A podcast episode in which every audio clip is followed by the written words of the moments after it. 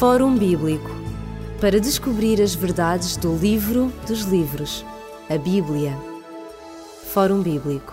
Damos as boas-vindas a todos aqueles que nos escutam no programa do Fórum Bíblico.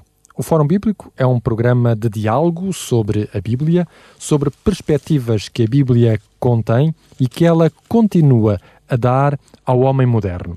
No programa anterior, começámos a ler e a interpretar o capítulo 10 do profeta Daniel e vimos que uma das figuras centrais deste capítulo 10 é Jesus Cristo. Ele está aqui não de forma explícita, mas de forma implícita, tal como nós vimos, tal como aparece também no livro de Apocalipse. E Jesus Cristo é o personagem que vai ajudar Daniel a ultrapassar a sua tristeza, a sua angústia, porque logo no início deste capítulo 10 foi-nos mencionado que ele tinha uma visão que envolvia um grande conflito. E Jesus Cristo vem, portanto, ajudá-lo e vai certamente explicar-lhe a razão de ser desse conflito. Pastor Elídio Carvalho, estamos uma vez mais aqui em estúdio para continuarmos a falar acerca deste capítulo 10 do profeta Daniel. O que é que este personagem, este homem vestido de linho que Daniel vê, o que é que ele vai dizer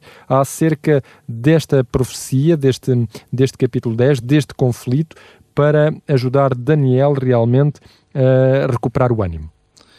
É interessante que a continuação da visão, a continuação essa, a partir do verso 6, tem a visão uh, desta personagem, como nós já vimos no programa anterior, e no verso 7 começa uh, a falar uh, não só o aspecto do profeta, em, em função dessa visão, no pós-visão, mas também a dizer que as orações deste homem de fé tinham sido ouvidas nas, dentro do altar da graça de Deus.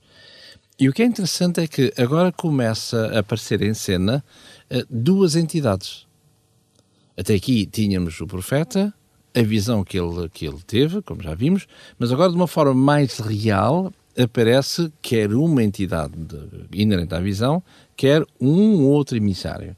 E se nós lemos aqui no verso, no verso 10, eh, diz, após os efeitos da visão, no, no, no profeta, fisicamente falando, eis que uma mão me tocou tanto a ler Daniel 10, verso 10, me tocou e me fez comover sobre os meus joelhos e sobre as palmas das minhas mãos e me disse: Daniel, homem muito desejado, eh, está atento às palavras que eu te vou dizer. Levanta-te sobre os teus pés, porque eu te sou enviado. E falando ele comigo, ora, este eis que eu te sou enviado não tem a ver com a personagem descrita na visão, mas tem a ver a personagem que é constantemente enviada ao profeta Daniel para, para que ele possa entender as visões que vão sucedendo e também para o confortar. E este alguém, eh, a palavra de Deus o diz, nomeadamente aqui no, no, livro de Daniel, várias vezes. É o anjo Gabriel. O anjo, o anjo Gabriel, como podemos ver no, no capítulo 7, por exemplo, e no verso 16. Vemos claramente que é Gabriel que vai sempre dizer a visão é esta, assim, assim, proceder-se-á desta e daquela maneira. E então, uh, diz aqui no verso, no verso 12, portanto, são ouvidas as, as, tuas palavras nas cortes celestiais, muito bem, diante do trono de Deus, e eu vim por causa das tuas palavras. Ou seja, dizer o que é que se passa então em função em todo este cenário que provoca, obviamente, essa tua tristeza. Verso 13. Mas o príncipe do rei da Pérsia se pôs de, de fronte de mim 21 dias, e eis que Miguel, nos primeiros príncipes, veio para ajudar-me e eu tive e eu fiquei ali com os reis de Pérsia. Uma das perguntas que nós podemos colocar logo quando lemos este versículo 3 é quem é este príncipe do rei da Pérsia? Estamos a falar de Gabriel, que é um anjo, estamos a falar se fosse um príncipe literal, é um homem. Nunca se me consta que numa leitura da Bíblia um homem fosse capaz de hum, de impedir qualquer coisa a um anjo. Um anjo é, por natureza, um ser muito mais poderoso e muito mais, uh, digamos, capaz de, de eliminar qualquer ser humano que lhe aparecesse pela frente. É, é biblicamente falando, só há uma só há, quando que eu conheça, só há um texto, um episódio que mostra que, curiosamente, um, um, homem vence uma entidade celeste, não é? É o caso de Jacó. é verdade, não é? Mas mesmo assim foi por misericórdia, não é? Porque o anjo tocou-lhe, diz, o, diz o, a passagem bíblica, que o anjo do Senhor tocou-lhe na, na coxa e o Jacó saiu a mancar, portanto foi por misericórdia. É, exatamente. Simplesmente, isto, diríamos isto com uma certa ironia, bem entendido, não é? Porquê? Porque em todo o texto mostra, mostra claramente uma, uma. Eh, eu vou reler porque ele é, é muito bonito, se me permite. Eh, eu estou a ler no livro do Gênesis, no capítulo 32, não é assim? Eh, onde vemos esta, esta incoerência entre parentes, não é? Diz, aparece esta entidade celeste com, com Jacó, e no verso 26 diz assim: a entidade celeste, porque a noite foi toda nessa luta, entenda-se, uhum, entre, uhum. entre, entre, estas duas entidades, entre o Jacó humano e esta entidade uh, que é Jesus, não é assim? E no verso 26 diz, diz esta entidade para Jacó, imaginem lá, deixa-me ir porque já amanhã sobe. E Jacó disse, não te deixarei ir, se não me abençoares. É? E é, nesse aspecto que dizíamos claro, a coisa, não é? E disse-lhe uh, o anjo, enfim, esta entidade disse para Jacó: e, e, e já agora, qual é o teu nome? Uh, o teu nome é? E ele vai dizer Jacó, não é? Isto tem toda uma implicação, no caso do nome, não é? corresponde a um caráter. E ele diz: Não mais chamarás uh, Jacó, Jacob, mas chamar-te-ás Israel, portanto, alguém que luta com Deus. E, e, e, vemos aqui, uh, como disse muito bem, que uh, no verso 25, não é? E, e no meio daquela luta toda, uh, aquela entidade toca na juntura da coxa e, e, Jacó fica a cochear desde então. Ou seja, esta entidade poderosíssima é tão maleável que vai, dizer, vai permitir que Jacó diga: Eu não te deixaria sem que me possas abençoar. Não é? Isto é toda uma implicação hermenêutica desta, desta, deste episódio para vermos que o homem não tem qualquer, nem pensar que é pó e miséria, cinza, não é? Mas Deus deixa-se ver, Deus permite que, que o homem possa, uh, de uma forma simples, se quisermos, não é assim? Uh, dialogar com a divindade para dizer que, ao ponto de dizer desta forma arrogante, arrogante no sentido nobre do termo, não é? Não te deixarei ir sem que previamente me abençoes. Ora, eh, retomando aqui, eh, fechando este pequeno parênteses, retomando aqui o texto de Daniel no capítulo 10, ele diz, eh, como vimos, que eu estive, diz o anjo, no verso 13, uh, diante dos reis da Pérsia, e veio alguém para me ajudar, esse alguém que tem o nome de, tem o nome de Miguel. Ora, eh, não esqueçamos que na mentalidade antiga, portanto, os deuses, portanto, os anjos maus simbolizavam alguém e estavam os patronos, os anjos maus, portanto, que eh, defendiam aqueles que eles eh, eram faziam-se representar. Ora, quer, como vimos aqui, fala o qual fiquei com os reis da Pérsia, e, por exemplo, se lermos um pouquinho mais à frente, no verso 20, não é assim? Uh, e disse: Sabes que eu vim a ti, eu tornarei a pelejar contra o príncipe dos, contra o príncipe dos persas, e saindo eu, eis que virá o príncipe da Grécia. Portanto, tem a ver com estas hostes, estas entidades espirituais negativas, portanto, os anjos maus, que representam, uh, contrárias ao plano de Deus, que representam uh, os poderes instituídos neste mundo para lutarem, portanto, fazerem uh, todo o obstáculo, se quisermos, oposição ao plano de Deus. Portanto, nós estamos a falar aqui de hum, reinos concretos, uh, literais, estamos a falar de representações. Exatamente, uh, as potestades do céu, como, como uh, o apóstolo Paulo mais tarde irá dizer. Ora, diz aqui no verso 13 que havia toda uma, não, uma impotência, se me é permitir dizer, deste Gabriel em relação ao príncipe uh, e com os, os, anjos maus que comportavam esta do príncipe da Pérsia, e onde ele diz que eis que Miguel, um dos primeiros príncipes, este, e a nomenclatura que encontramos aqui ao longo de Daniel, é nem mais nem menos de, de, daquele que é o primeiro dos primeiros príncipes, e, e, curiosamente aqui talvez convinha fazer um pequeno, um brevíssimo parênteses, é assim, que nós aqui no livro de, por exemplo, de Josué, uh, encontramos a mesma, a mesma nomenclatura que encontramos aqui uh, no, profeta, no profeta Daniel. E aqui em Josué, no capítulo 5, por exemplo, uh, quando Josué se preparava para lutar contra as cidades que tinha diante de si, como obstáculos até chegar ao, objetivo final, diz, aparece um alguém vindo do céu, portanto, Josué, capítulo 5, no verso 13, e Josué dirige-se a ele e pergunta-lhe: Tu realmente quem és? És dos nossos ou és nosso inimigo? E no verso 14 diz uh, que a figura celeste vai lhe dizer: Eu venho agora como príncipe do exército do Senhor. Então Josué se prostrou sobre o seu rosto em terra, adorou aquela, aquela entidade e disse-lhe que diz Iavé, ao seu, ao seu servo. Então disse o príncipe do, do exército, este Sarsaba Yahvé, ou seja, é, que é a mesma expressão que Daniel usa, não é? E, e curiosamente faz lembrar o, o episódio da sarsa, da sarsa não é? Que uh, aparece o anjo do Senhor a Moisés, uh, eu sou o Deus de Isaac, o Deus de Jacó, Isaac e Jacó. E diz aqui no verso 15, então disse o príncipe do exército do Senhor, a Josué, descalça os teus sapatos, porque que é o mesmo contexto da sarça ardente. Ora, vemos aqui que este, este príncipe uh, que, que Gabriel anuncia não é outro a não ser esta personagem que aparece em Josué. Ora, e esta personagem tem um nome. Tem um nome que é Miguel.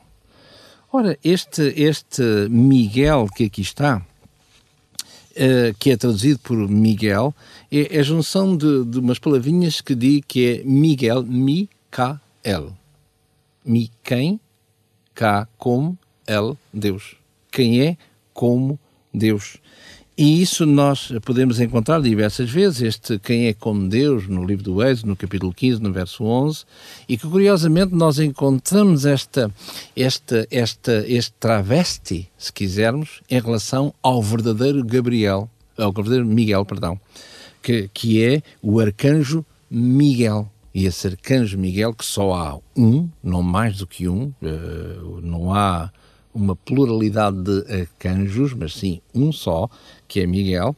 Mas se nós lermos, como dizia, se lermos no capítulo, no livro do Apocalipse, porque Daniel e Apocalipse são dois livros, um é a profecia, outro é a revelação da mesma.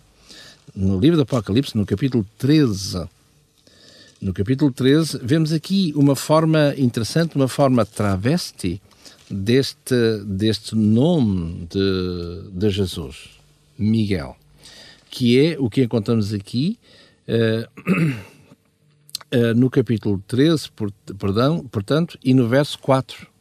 Apocalipse 13, 4. E adoraram o dragão que deu à fera, ou animal, ou a besta, ao seu poder, e adoraram a besta. E, e, e repare que, quer no, no episódio de Êxodo 3,14, quando fala, uh, quando fala na, na em todo o problema da sarça ardente, quando é dito descalça os teus sapatos porque estás em terra santa e, e, e, Moisés se inclinou e adorou a voz que vinha da sarça, como vimos há pouquinho em Josué, a, a mesma nomenclatura, a mesma fraseologia para dizer descalça os teus sapatos e ele o adorou, é assim? E vemos aqui que, repare que no verso 4 fala sempre o contexto é de adoração, adoração, adoração. Uhum. E depois é dito aqui, termina a frase a dizer quem é semelhante Está a ver? Quem é semelhante a Micael? Quem? Mi? Cá. Semelhante? Ou como? Aqui não tem L. Claro que falo que não é Deus. Tem, tem uh, o que é traduzido em português por uh, fera, ou animal, ou besta. Portanto, vemos que é um poder que chama a si a adoração, que vai fazer esta forma travesti com o mesmo Deus, porque é um paralelo, não é assim? Portanto, vemos que Jesus tem os seus aderentes, a besta também tem, Jesus tem a sua igreja, a besta também tem, Jesus tem os seus acólitos, a besta também tem, a besta diz aqui que vai morrer e ressuscitar, Jesus aconteceu o mesmo com ele, portanto, há todo um paralelo, de, uma, uma, uma uh, sincronia perfeita entre um poder e outro, só que um é falso e outro é verdadeiro. Assim. Ora, este, voltando ao texto de Daniel, no capítulo 10, e uh, como estávamos a ver no verso, no verso 13, eis que este Miguel, este arcanjo, este Miguel, e este Miguel é, de novo, uh, como dissemos, este tem a ver com o anjo, o anjo no sentido como, como vimos já no Antigo Testamento. Porque se lermos, por exemplo, no livro de Judas, e a palavra de Deus, ela uh, tem que ser como tema uh, só a Escritura, porque ela que se vai explicar-se a si mesma, não é assim? Porque uma coisa é nós uh, irmos para a Bíblia com preconceitos, e então fazemos dizer muitas vezes à Bíblia aquilo que ela nunca disse, e outra coisa é humilhar-nos e deixarmos que a Bíblia ela mesma se explique a si mesma. E aqui em Judas, no verso 9, diz assim: Mas o arcanjo Miguel e todos nós sabemos que o Arcanjo Miguel é eh, a pessoa de Jesus. Como também, eh, para fechar este parêntese, eh, diz aqui na primeira carta aos Tessalonicenses, no capítulo 4, quando o apóstolo Paulo fala na ressurreição daqueles que morreram em Cristo e também da segunda vinda de Jesus para os levar consigo para todo sempre, eh, diz aqui a maneira como uh, essa, essa vinda de Jesus acontecerá. E é descrita exatamente aqui no verso 16, primeira carta aos Tessalonicenses, capítulo 4, verso 16.